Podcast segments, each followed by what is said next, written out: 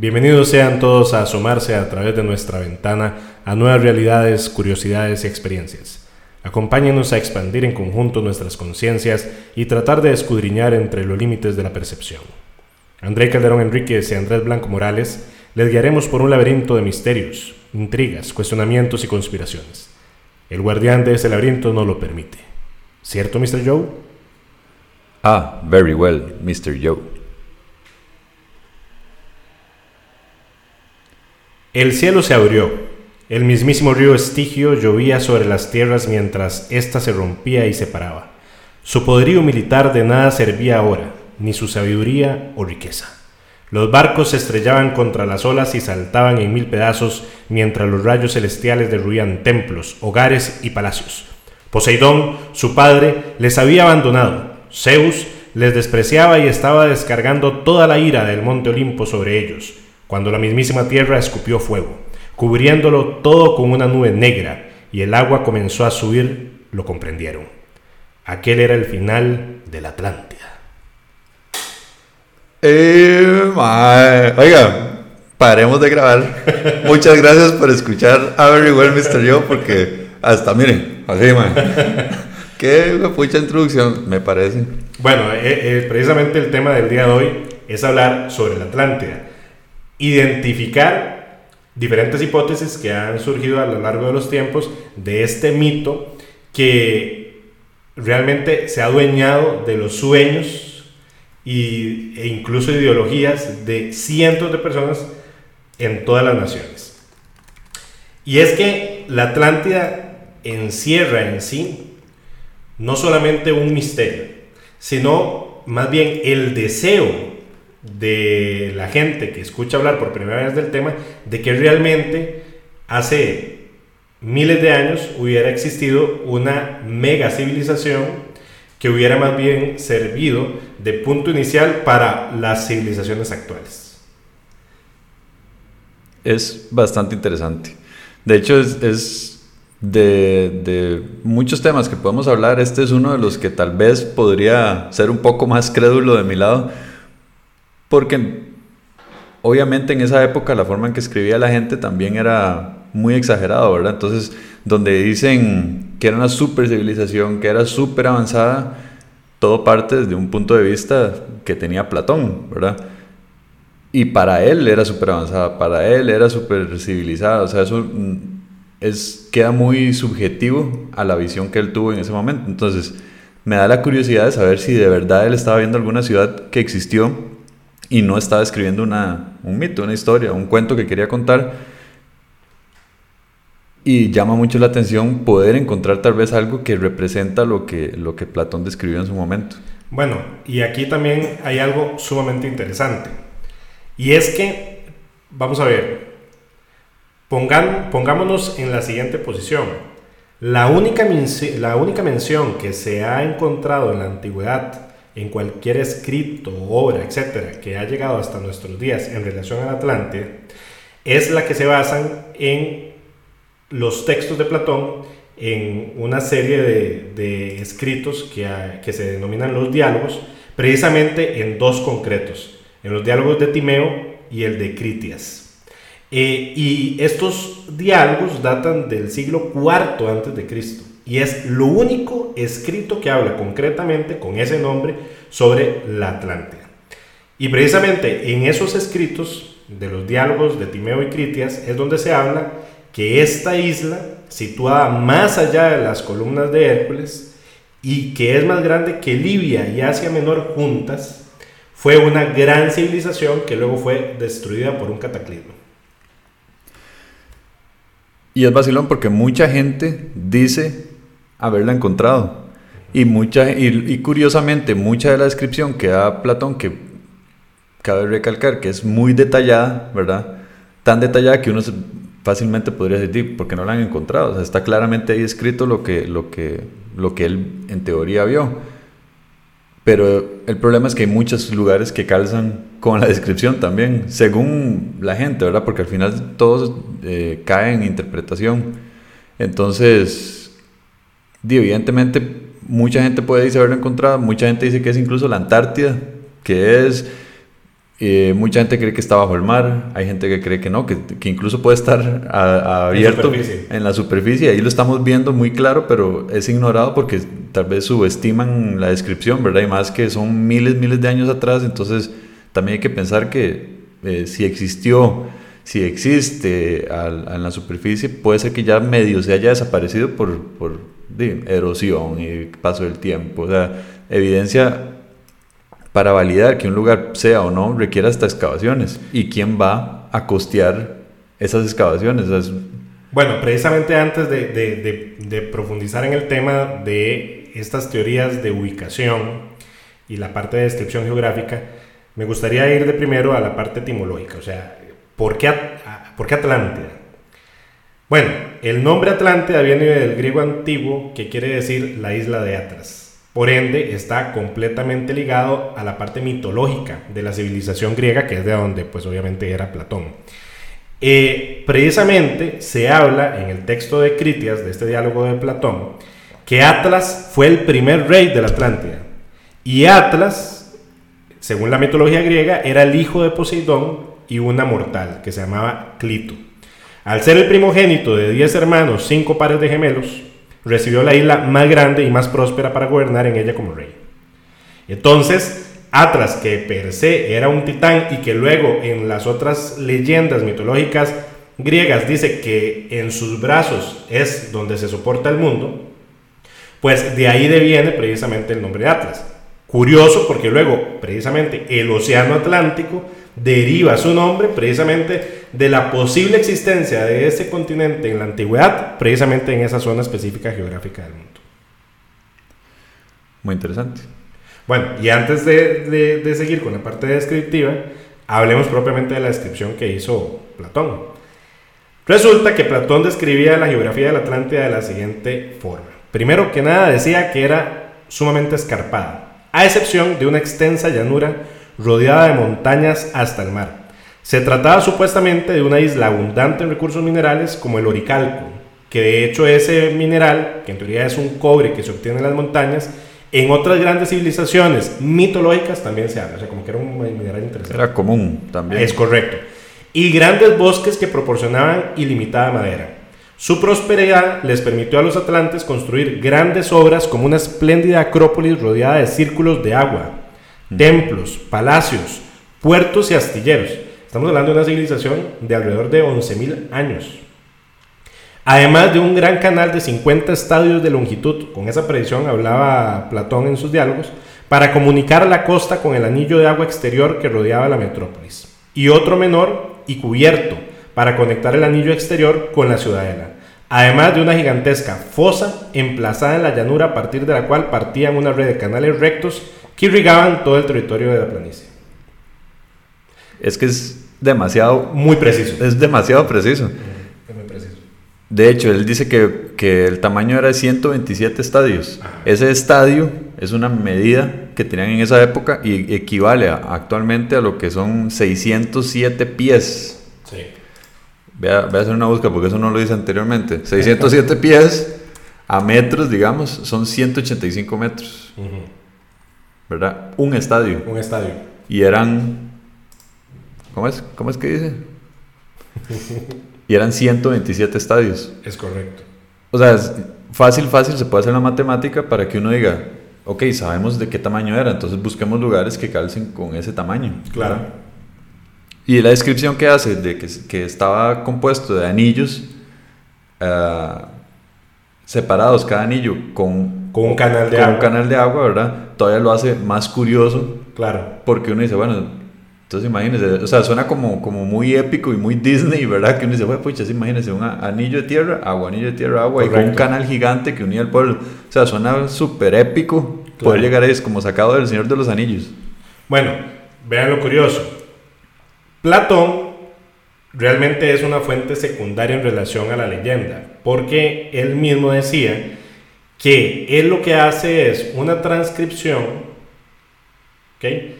De lo que le cuenta Critias, que a su vez fue discípulo de Sócrates. Estamos hablando que en aquel entonces, más bien, y por eso es que estos escritos se llaman los diálogos de Platón, porque no se procedía a transcribir lo que la gente hablaba en las plazas, digamos, de, de las ciudades. Era tradicional encontrar a uno de estos padres de la filosofía en el centro de una plaza, rodeado de discípulos, y lo que hacía era que comenzaba a platicar sobre la vida. De ahí se inventa la dialéctica, que básicamente es el filósofo habla, emite preguntas, el pueblo le responde o le genera preguntas y se genera ese diálogo. Pero resulta ser que habían ciertos discípulos, escribas, que comenzaron a recoger en textos, en pergaminos antiguos, estos diálogos y es lo que ha llegado hasta el día de nosotros. Bueno, precisamente Platón, en uno de estos diálogos, habla con este tal Critias, que a su vez era discípulo de Sócrates, que relata la historia de la Atlántida. Que ojo, que fue una historia que le contó su abuelo, quien a su vez había escuchado del político ateniense Solón, que a su vez le habían transmitido los sacerdotes egipcios de la ciudad de Sais. Es que imagínese la complicación. O sea, es como cualquier escrito antiguo que uno Es dice. correcto. "Hey, la misma ¿Cuál fue Biblia, el origen? la misma Biblia que se exacto. escribió cientos de años después de que aconteció lo que cuentan y uno dice, ¿a, a- qué creemos? Si, si esto es una historia contada por otra persona, o contada por otra persona, Claro. contada y es un teléfono chocho que Un teléfono llamamos chocho. y uno dice, Ahora, a pesar de que sea un teléfono chocho, lo extraño en un teléfono chocho es que no sea tan preciso en su descripción. estoy de acuerdo. Entonces, el que haya llegado a ese nivel de descripción, pues por lo menos tiene un punto de honor. Ahora, hay un tema y hay una clave en este teléfono chocho, y es el origen primario, donde ellos hablan de que la historia original fue transmitida por los sacerdotes egipcios de la ciudad de Sais. Y acordémonos que en el caso del antiguo Egipto, los sacerdotes eran los que tenían en su haber el conocimiento antiguo y supremo. O sea, ellos sí eran los escribas y los que se encargaban de documentar y archivar ese conocimiento de civilizaciones antiguas. ¿Qué quiere decir? Que si hubo, si existió alguien que realmente tuviera la historia original, muy probablemente fueron estos escribas egipcios, que en su momento lo transmiten. Interesante. Muy interesante, de hecho. Ahora, eh, viene un punto interesante de hablar. ¿Por qué consideramos nosotros que si solamente hay un escrito que ha llegado hasta el día de hoy narrando esta leyenda, se ha convertido, pues, casi que en un tema tabú dentro del mundo del misterio y de investigadores antropólogos, sociólogos, arqueólogos, porque esto no es que sea un tema meramente de gente eh, conspiranoica y del mundo de la ufología. No, no, es que estamos hablando que en grandes universidades, en facultades 100% serias y científicas, han hecho análisis históricos, antropológicos, sociológicos, etcétera, para poder identificar si realmente la Atlántida existió. O sea, ¿por qué nos llega hasta el día de hoy todavía ese interés por descubrir algo que viene de un solo texto? Es que no deja de ser un texto histórico, Claro. ¿verdad? O sea, ¿qué, qué, qué validez más o menos tiene con otros eh, escritos que se encuentran como los de la Biblia o incluso libros que son ignorados por la Biblia, ¿verdad? Entonces, ¿cómo va a ignorar uno algún escrito de la historia? Puede ser que sea ficción, puede ser Puede que no ser, existió, puede ¿verdad? ser. Puede ser totalmente. O sea, en esa era el nacimiento de la escritura, era el momento que la gente expresaba, puede ser historias, puede tener una mezcla de realidad con ficción también, ¿verdad? Porque evidentemente si está hablando de dioses griegos, pues no existieron, ¿verdad? Entonces, evidentemente hay algo real y hay algo falso. Cuando se habla de, de Troya y todo eso, es lo- exactamente lo mismo. Es un documento histórico que mezcla realidad con ficción. Entonces, siempre va a llamar la atención eh, investigar documentos que claramente fueron encontrados, son reales y todo, y ver cómo se busca cuál parte fue la que es ficción y cuál es la realidad. Porque si uno dice, mira, si era una civilización así de civilizada como la, como la describen, qué interesante sería encontrarla y, saber eh, qué tecnología tenían, si influyeron en otras civilizaciones como la egipcia, por ejemplo, que uno llega y uno dice, bueno, usted sabe todas las teorías de conspiración y todo que dice la gente que, que quién construyó las pirámides, pero, pero perfectamente una civilización como Atlántida pudo haberle Transmitido. transmitido conocimiento a los egipcios para poder construir sus pirámides, Correcto. etcétera, etcétera. Entonces, pues sí vale la pena investigarlo. El problema es que, como todo en arqueología, no hay alguna persona dispuesta a invertir porque es plata prácticamente perdida, ¿verdad? Claro. Para, para ir a excavar y a ir a buscar un lugar que muy probablemente no existió, porque la probabilidad dice que no existió. Pero hay una pequeña, un pequeño chance de decir, ¿por qué no invertimos y buscamos el lugar? Y... Claro, bueno, de hecho, eh, Andrés acaba de dar un elemento trascendental en este estudio, donde dice precisamente de que, ok, estamos basados en un texto, en un texto histórico donde hay una posibilidad eh, de que esta civilización existió en algún momento X. Lo interesante es de que de este texto primario de Platón, tal como ya lo dijimos, ha sido el único documento concreto donde se narra el tema de la Atlántida que haya sobrevivido hasta nuestros días. Eso hizo de que la temática se hubiera o hubiera desaparecido a lo largo de la historia moderna. Y fue incluso en la época de la Edad Media donde se hablaba solamente del tema de la Atlántida más como un tema literario por parte de Platón y no tanto como un hecho. Pero Andrés toca el tema de Troya. Y es que precisamente a principios del siglo XIX, donde se hace el descubrimiento arqueológico de lo que realmente fue la ciudad de Troya, todo cambia. Porque antes de ese descubrimiento por un arqueólogo inglés de lo que fue la ciudad de Troya, se creía que Troya era igual de mítica que la Atlántida. Porque acordemos que de Troya se hablaba en la Iliada y en la Odisea de Homero, que fue otro, digamos, contemporáneo de Platón, donde también lo que hacía era que hacían narraciones de historias míticas y la gente decía, ah, esto es meramente literario, es una epopeya. Y claro, si hablaban de, de dioses, Eh, dejando eh, mujeres humanas embarazadas, semidioses, minotauros, o sea, uno dice claramente eso no, no existió pero de un momento a otro encuentran que una cosa sí es real y otra cosa no. Entonces uno dice, bueno, tal vez simplemente a los que eran reyes los veían como dioses, Y, y, por eso lo describían de esa forma. Hay que verlo desde, lo, desde el punto de vista de quien lo escribió. Bueno, entonces se descubre Troya y surge entonces la siguiente incógnita. A la puña. Si ya se descubrió Troya, que creíamos que era mítica y que había sido eh, establecida en un texto de epopeya, en una épica, ¿Será que Atlántida también existe? Entonces, a raíz de eso, el escritor y político estadounidense Ignatius Donnelly publica en 1883 La Atlántida, el mundo antediluviano, en el que se establecería la mayoría de las leyendas que hoy perduran sobre la isla. O sea, él trató de expandir el mito que Platón escribió en sus diálogos. Acordémonos que en los diálogos de Platón realmente la descripción de la Atlántida y todo el cuento de la Atlántida es de alrededor de 10 páginas. Pero ya luego con estos otros, eh, digamos, escritores, científicos, arqueólogos, historiadores, ampliaron, hicieron como un universo expandido de la relación del Atlántico. Eh, y el tema del cataclismo por el cual se destruye en teoría la Atlántida fue el punto de partida para la investigación, porque entonces los investigadores comienzan a irse hacia atrás en la historia para identificar cuándo Posiblemente se desarrolló un, un cataclismo tal equivalente a un diluvio universal o a una erupción volcánica que produjera algún tipo de tsunami para poder eh, eh, destruir un continente completo o una isla suficientemente grande. Entonces esa fue la pieza inicial para una investigación.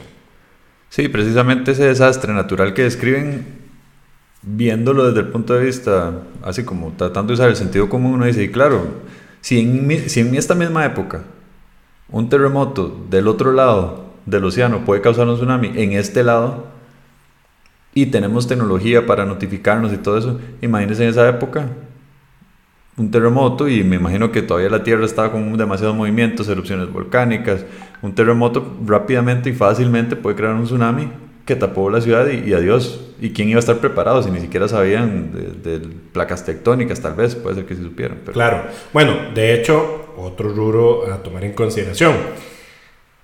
Vamos a ver, si lo que los primeros investigadores tomaron como punto de partida fue precisamente ese, ese cataclismo natural, ya hay referencias más cercanas. Por ejemplo, a principio de siglo se da la erupción del famoso volcán Krakatoa en el Pacífico, donde las islas que conformaban precisamente donde estaba la configuración del volcán, se hace la explosión del volcán y se hunden en el mar.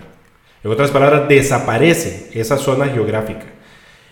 Vamos a ver, si, si estuviéramos hablando de que la Atlántida fue una masa, tal vez no continental, pero si, sino tal vez un conjunto de islas o una isla bastante grande que en sí hubiera tenido algún tipo de volcán o de grupo de volcanes que hubieran eh, erupcionado todos a la vez, o por lo menos este a la vez, con, un, eh, con una consecuencia, pues obviamente deplorable para ellos, pues también pudo haber existido.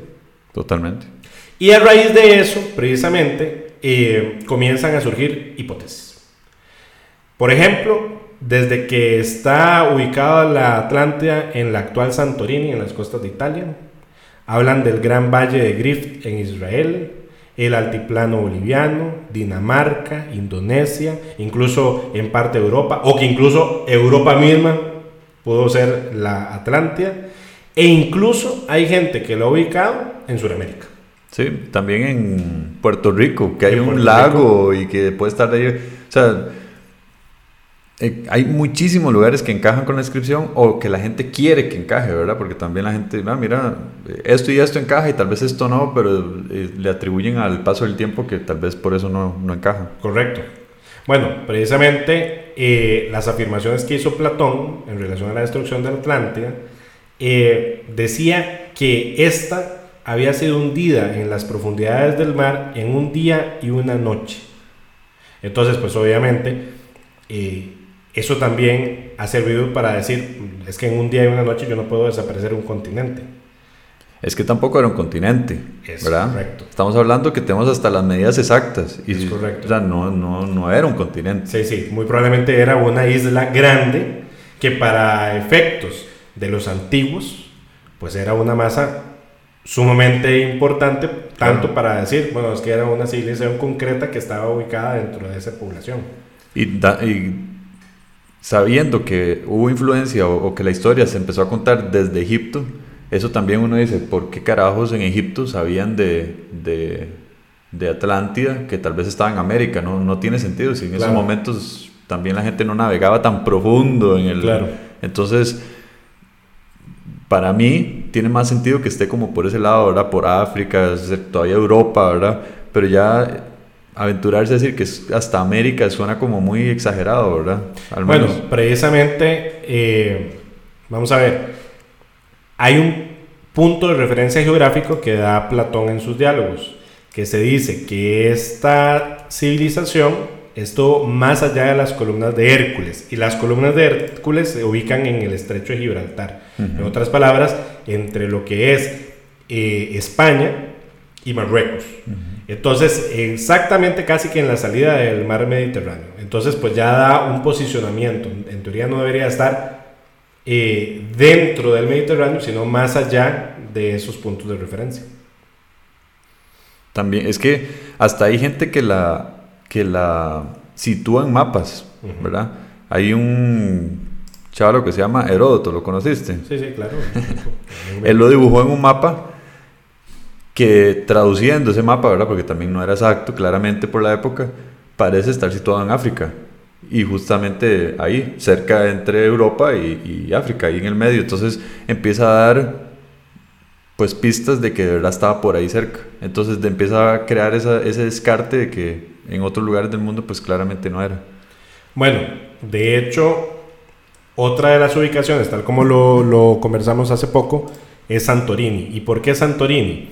Bueno, en 1640 el volcán de la isla de Cera entra en erupción y provocó un tsunami que barrió las costas, precisamente por lo que este momento suele ser relacionado con la supuesta destrucción de la isla. Eh, eh, estamos hablando de 1640 a.C. Entonces, eh, dan una ubicación espacial y temporal de un cataclismo en el espacio cercano de la población helénica de ese entonces, eh, que pudo ser el mito original, pero es una de las muchas teorías que se tienen. Correcto. Hay una que está que es muy reciente, que salió de, de un chavalo que le gusta la historia y casualmente es un youtuber, ¿verdad? Entonces la gente dice, ah, un youtuber ya perdió mi, mi, mi, mi atención. Pero justamente ha salido muchísimo en las noticias y en reportajes porque al menos para mí ese es el que yo digo, di tú que haber sido ahí. O sea, tiene todo el sentido del mundo. Y dice que está ubicado en, en lo que es el ojo del Sahara, que está ubicado en el desierto del Sahara por Mauritania. Y de hecho ese ojo del Sahara se puede ver desde el espacio. Mucha gente dice que eso es de, de, de, creación natural, por erosión, que en algún momento incluso creyeron que fue un meteorito que cayó ahí, porque de hecho se ve como un ojo, desde el espacio se ve un cráter, pero cuando usted se acerca no es un cráter, simplemente es una formación rocosa, entonces ya descartaron supuestamente que, que sea un meteorito, pero sí siguen diciendo que puede haber sido una formación natural. Ahora, que sea una formación natural no descarta que por ahí pudo haber estado Atlántida, ¿verdad? Simplemente pudieron haber aprovechado la estructura que naturalmente sí. existió. Y curiosamente hay muchas coincidencias con la historia que cuenta Platón y este lugar, ¿verdad? Por ejemplo, habla de los anillos concéntricos. Este ojo del Sahara tiene justamente eso, ¿verdad? Si se ve desde arriba, porque cuando uno está ahí parado lo que se ve son pues como montañas y se ve el, el, piso rocoso, ya es un desierto, ¿verdad? Pero desde el espacio sí se ven anillos. Y uno dice, ¿qué pasa si en ese momento hubo agua ahí? Y hay gente que le cuesta creer que, que, que algo que está, pues está cercano a la costa, no está pegando a la costa, pero está cercano a la costa. Y dice, ¿cómo va a llegar el mar hasta ahí? Pero es que acuérdense que también hubo momentos en la historia del mundo donde hubo agua que ya no hay, ¿verdad? Correcto. Desiertos, por ejemplo, en Estados Unidos, donde está el Gran Cañón y, y hay cañones gigantes, todo eso eran océanos. Correcto. Y de hecho los, los, fósiles, claro, estamos hablando de millones de años, no miles. Pero claramente, en lugares que ahora son rocosos y desérticos, bueno, hubo agua. Y pero, es... pero a pesar de eso, y ahí, digamos, para apoyar la teoría, precisamente en lo que es el desierto del Sahara, eh, entre los, los, los, investigadores han llegado a determinar que entre el año 8000 antes de Cristo y el año 12000 antes de Cristo, que precisamente es más o menos la época que dice Platón, donde estuvo probablemente la, la Atlántida en su apogeo, eh, se dio en la zona del Sahara lo que se llamó el Gran Húmedo. En teoría, en esa época, el Sahara no era desierto o sea, más bien era una selva tropical como el Amazonas, donde incluso se decía que habían ríos de hasta 400 kilómetros y lagos de no sé cuánta envergadura, que eh, el Nilo fueron, eh, fue un reducto de lo que quedó de esa época del Gran Húmedo. Porque acordémonos que estamos del año 12.000 antes de Cristo para atrás, se generó lo que se denominó la época de desglaciación. O sea, nosotros veníamos de una época de glaciación que fue de millones de años y comienza el periodo de desglaciación. Ese periodo de desglaciación generó una gran humedad en la atmósfera terrestre. Y esa gran humedad lo que devino fue en lluvias copiosas, en monzones por todo el territorio, que hizo que explotara no solamente el agua del cielo, sino también lo que se denominan las aguas freáticas, o sea, las aguas subterráneas. Rompen esas aguas y se genera esa explosión de vida y naturaleza en las zonas que hoy nosotros consideramos que son desiertos. Uh -huh. ¿Qué pasa? Que inmediatamente después comienza un periodo que comenzó a raíz del 8000 después de Cristo, más bien de calentamiento global que seguimos en ese. Y ese nuevo calentamiento global hace que drásticamente bajen las, eh, más bien aumenten las temperaturas en las zonas de gran húmedo y se llega al desierto de hoy. Sí, y también no solamente es el, el los desiertos también fueron culpa de los mismos seres humanos que vivían ahí, ¿verdad? Que eran sumamente eh, deforestadores, digamos, incluso la, en teorías de la desaparición del imperio maya y todo eso dicen que fue desaparecida no por, por ninguna situación paranormal y nada como dicen algunos, sino por simplemente se quedaron sin recursos, tuvieron que emigrar porque ya no tenían árboles, ya no tenían comida y es precisamente lo mismo, aquí la gente sin educación al respecto ni, ni dándole la prioridad que merecen los recursos naturales, de, consumían lo, lo, que veían y así como iban consumiendo iban eh, matando toda vida que había alrededor hasta que quedó un desierto, ¿verdad? si nos pusiéramos a hacer eso ahora en Brasil, en el, en el ¿cómo se llama? En el Amazonas. En el Amazonas, y pasaría lo mismo. Eventualmente eso se puede convertir en un desierto igual al del Sahara, ¿verdad? Así es. Otra coincidencia que hay ahí es que casualmente Mauritania exporta cobre y oro, que Platón describe que hay en abundancia en Atlantis, ¿verdad? Correcto. También habla de elefantes, que había muchos elefantes y animales así. Y también, casualmente, alrededor de este ojo del Sahara hay mucho hueso de elefante que uno dice, bueno, ahí van calzando con la historia. Claro. También describe del color de las piedras que hay alrededor. Entonces habla que habían piedras de color eh, negro con rojo y, y, bueno, diferentes tonos de rojo. Casualmente, por ahí también hay ese tipo de piedras, ¿verdad? Y también alrededor de esta estructura, que también se le conoce el Richard, la estructura Richard, eh, han encontrado también esferas, eh, flechas, o sea, puntas de flecha y cosas así que dan a entender que por ahí pudo haber existido una civilización. Lo curioso, ah bueno, y también si se ve desde el espacio, está bien, se ve el, el ojo del Sahara y también se ve como arena lavada, como si hubiera llegado un tsunami, ¿verdad?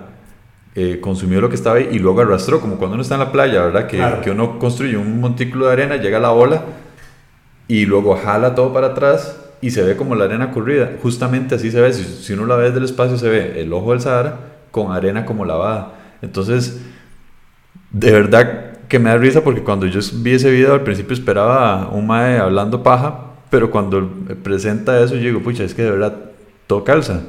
Incluso la, la, ubicación en el mapa, como digo, este, este, varios mapas lo ubicaban por ahí.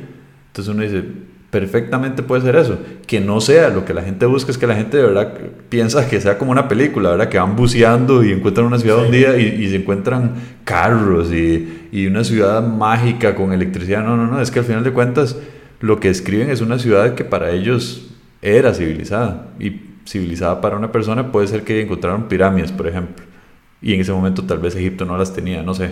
Claro. Cosas así. Entonces, tampoco es que hay que buscar una cosa magnífica y sobrenatural y increíble, simplemente es, y tal vez eran casitas, ¿verdad? Tal vez la gente era más civilizada, tal vez había un nivel político más avanzado que otros lugares, pero no, no es que hay gente que de verdad espera que tuvieran electricidad y computadoras, y uno, pero es que, que están, jamás, sí, sí. jamás. Si no seríamos otro planeta en ese momento. Claro, bueno, también tenemos que ver lo siguiente.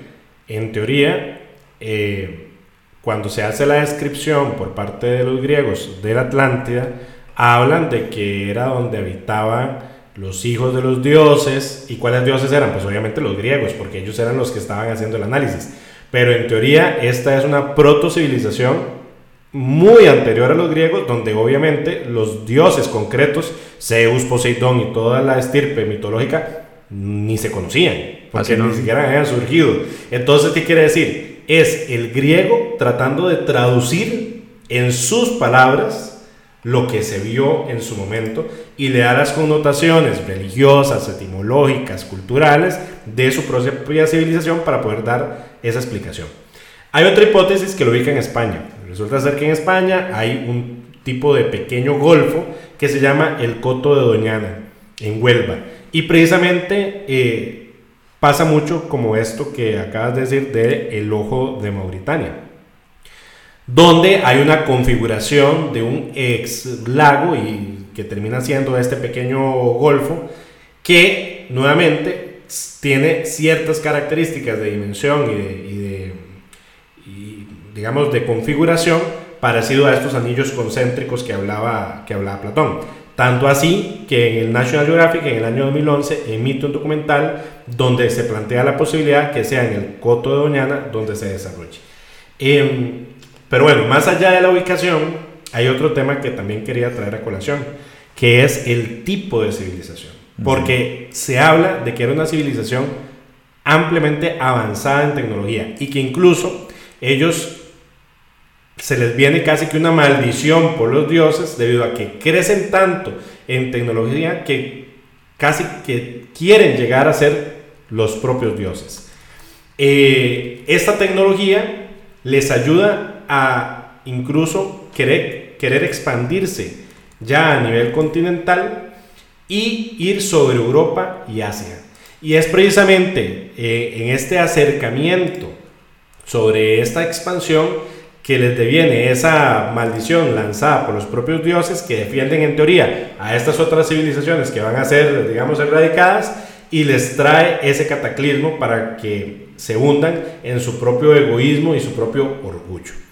Em, se habla, de hecho, de que este terremoto, tsunami o erupción volcánica, porque de hecho no se tiene claro si fueron los tres, si fue solamente uno, etc., acaba con esta civilización. Pero lo curioso es que aparente, y en otras leyendas ya de otras culturas más actuales, se habla que probablemente existieron sobrevivientes y que esos sobrevivientes emigran hacia tierras continentales, algunos a África, otros a Europa, otros huyen incluso llegando a, América, sobre todo a Sudamérica y a Norteamérica, y que estos eh, habitantes sabios y líderes de, de la Atlántida que sobreviven se llevan consigo parte de su conocimiento, hacen un toque en frío con las civilizaciones prehistóricas ¿no? de estas zonas y son los que originan las nuevas civilizaciones, bueno, lo que son las civilizaciones antiguas para nosotros.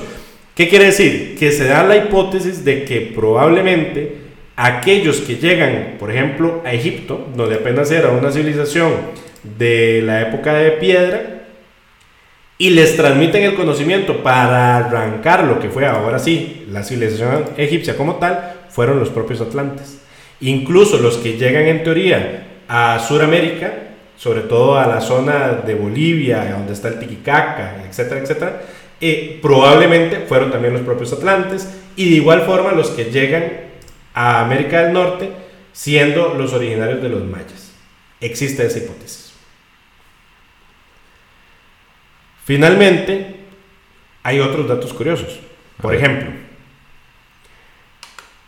incluso los nazis en la época de la Segunda Guerra Mundial eh, hacen expediciones por todo el mundo buscando indicios de la Atlántida. Sí, los nazis eran súper eh, obsesionados por la historia y por buscar artefactos así. De ahí que películas como Indiana Jones, etcétera. los pusieran como los malos. Es porque realmente eran así, obsesionados por... por claro, porque ellos lo que andaban buscando era un, un origen histórico y cultural de esa raza superior, esa raza aria. Y ellos creían, dentro de sus hipótesis, es de que esa raza aria primigenia probablemente había bebido de esa civilización primaria que era la Atlántida.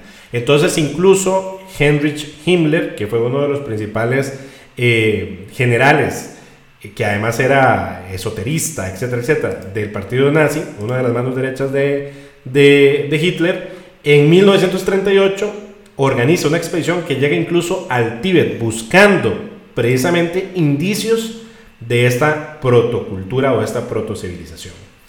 En todo lo que se habla de la Atlántida, se habla de superhombres, o sea, que eran súper inteligentes, que incluso eh, eran casi al estilo de semidioses como Hércules o Perseo en sus características físicas e intelectuales, que obviamente siempre va a ser llamativo. Otro dato curioso es que en el año 2005 en la isla griega de Milo se celebró el primer congreso de la hipótesis sobre la Atlántida, mm. donde reúne a expertos de todo el mundo, y nuevamente, no expertos conspiranoicos o del mundo del misterio, sino historiadores. antropólogos, historiadores y científicos, con el objetivo de no descubrir el paradero de la Atlántida, sino más bien de analizar todas las teorías que han surgido sobre si existió, no existió y dónde se ubica para poder comprenderlas y entender de a dónde se basan. En otras palabras, el Congreso no fue para decir si existió o no existió, sino más bien para estudiar las hipótesis que surgieron en relación a eso. Finalmente, volviendo casi que al origen de nuestra conversación, ¿cómo ha quedado eh, el interés en nuestro inconsciente colectivo el tema de la Atlántida. Tanto que ha permeado en literatura, en cine, en cómics, etcétera, etcétera, En videojuegos. Exacto. Por ejemplo, y ahora que está muy de, moda el tema de, de, las películas de superhéroes, etcétera, Es curioso porque Marvel es el primero que en el año 39 crea a un príncipe submarino en relación a la Atlántida, que fue Namor. Y tiempo después, DC Comics en el año 41 crea Aquaman. Y todo en relación a esta mitología relacionada a la Atlántida. Sí, sí, correcto. Disney tiene su película también de Atlántida, donde muestran la civilización bajo el mar, que dicen que todavía está ahí. Sí. Quién sabe cómo carajo están debajo del mar, ¿verdad? Y, Sí. y tienen una super tecnología, ¿verdad? Sí. También está, recuerdo el, el juego de video de, de Indiana Jones, que era como decir Indiana Jones 4 en ese Sí. momento, ¿verdad? Que hablaba de, de la Atlántida también. Correcto. Bueno, de hecho, Julio Verne, en su libro de 20.000 leguas de viaje submarino, eh, dedica parte de sus capítulos a hablar cómo el capitán Nemo, con su tecnología de un super submarino, etcétera, incluso hace expediciones para hacer esa búsqueda. Y más hacia nuestra eh, cotidianidad, incluso Jacques Cousteau, el oceanógrafo, hizo expediciones precisamente en el Atlántico para tratar de buscar o encontrar indicios. Ahora, hoy por hoy la tecnología nos, digamos, ha crecido muchísimo y nos permite hacer investigaciones oceanográficas y antropológicas y arqueológicas que antes no se podía. Entonces, por ejemplo, hoy con satélites se pueden hacer espectrogramas para identificar si en el suelo marino eh, hay irregularidades. Lo curioso, lo curioso es que en el Atlántico sí hay o se han descubierto elementos que digamos a hoy son extraños por lo menos. Por ejemplo, en lo que son las costas de las Bahamas y de Puerto Rico se han identificado eh, losas inmensas eh, de granito que pues no tienen mucha explicación de por qué están ahí. Ahora, ¿será esa la Atlántida o no? Bueno, perfectamente puede ser incluso otra civilización, Correcto. no necesariamente la Atlántida. ¿Por qué? Hagamos simplemente este análisis. Nuestra civilización actual, tal como nosotros la conocemos, tiene alrededor de 2000 años. Solamente hace 60 años se inventa la televisión. Hace alrededor de 15 años es el apogeo del Internet. Nuestros hijos, lo más que tienen, digamos, de, de concepción en relación a nuestra naturaleza es de alrededor de 50, 40 años.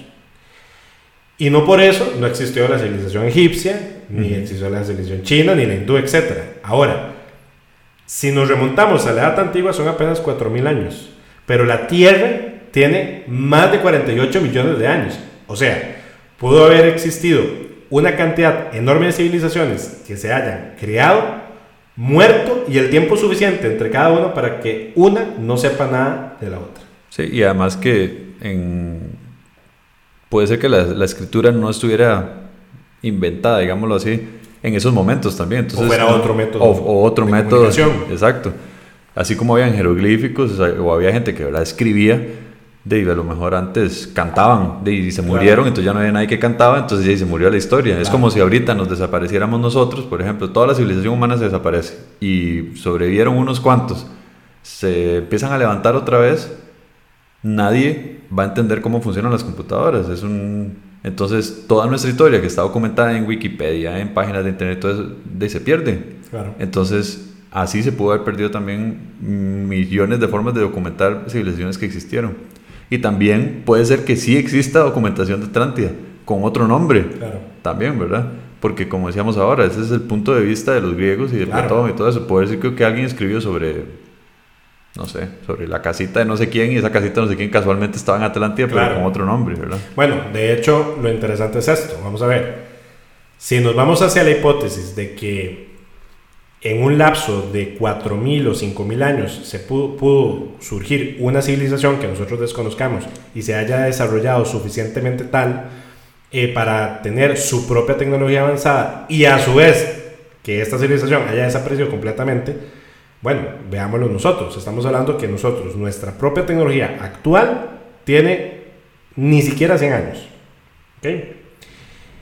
Bueno, pero es que el tema es de que los egipcios tuvieron grandes avances en arquitectura con construcciones megalíticas que hoy por hoy incluso con nuestra propia tecnología es imposible, por ejemplo, de alzar los tonelajes que se han desarrollado. Por eso es que han salido tantas hipótesis de cuál es su posible origen, etc. No, probable es que hayan tenido una tecnología o un conocimiento que simplemente hoy nosotros desconozcamos. O tan sencillo como en esos tiempos no existían derechos humanos.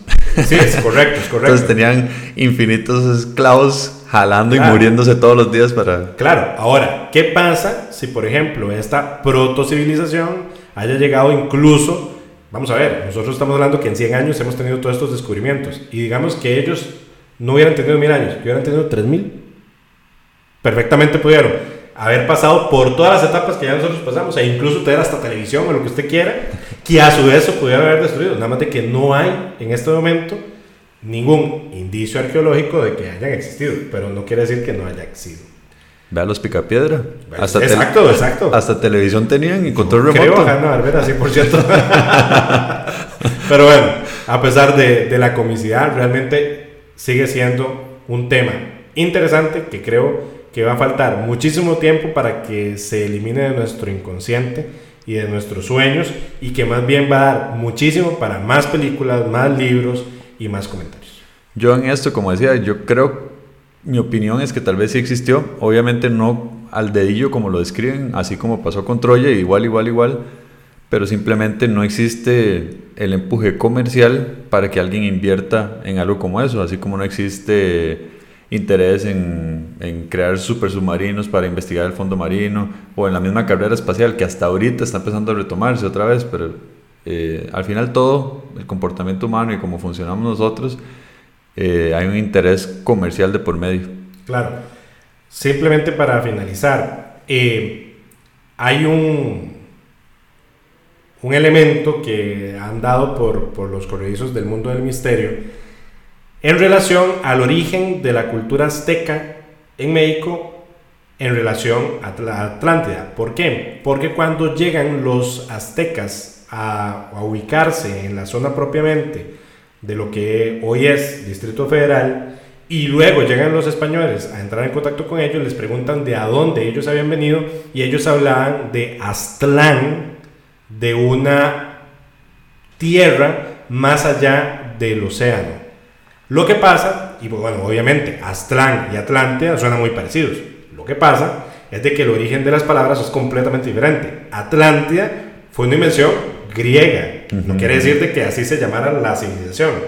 Y Aztlán en lenguas, eh, digamos, endémicas, indígenas mexicanas, no tiene absolutamente nada que ver. Una casualidad. Es una casualidad que exactamente que suenen parecidos. Entonces, es más, los mismos arqueólogos a hoy lo que dicen es que muy probablemente ese Aztlán se haya existido, pero no más allá del océano, sino más bien del lado del Golfo de California, que para ellos era un océano. Sí, es que... Y que muy probablemente esta civilización azteca, eh, más eh, guerrera y más tendiente a la matanza, etcétera, hubieran venido de la zona de Arizona para abajo y no tanto del océano hacia adentro. Sí. En esos tiempos el mundo era gigante. Claro. Nosotros con la tecnología pues lo hemos reducido de tamaño considerablemente, pero en esos momentos, o sea, la gente se movía en, barcos o hasta caminando, obviamente, como decíamos ahora, hablar de Atlantis para ellos decían era un continente, cuando era un lugar relativamente pequeño para, para lo que pensamos actualmente. Bien, para despedir el programa, nuestras tres máximas como siempre. Primero, no hay que creer ni dejar de creer. Segundo, a como es arriba es abajo. Y tercero, siempre debemos estar alertas ya que lo increíble puede sorprendernos en cualquier momento. ¿Cierto, Mr. Joe? Sí. ¿Cómo fue? Ah, very well, Mr. Joe.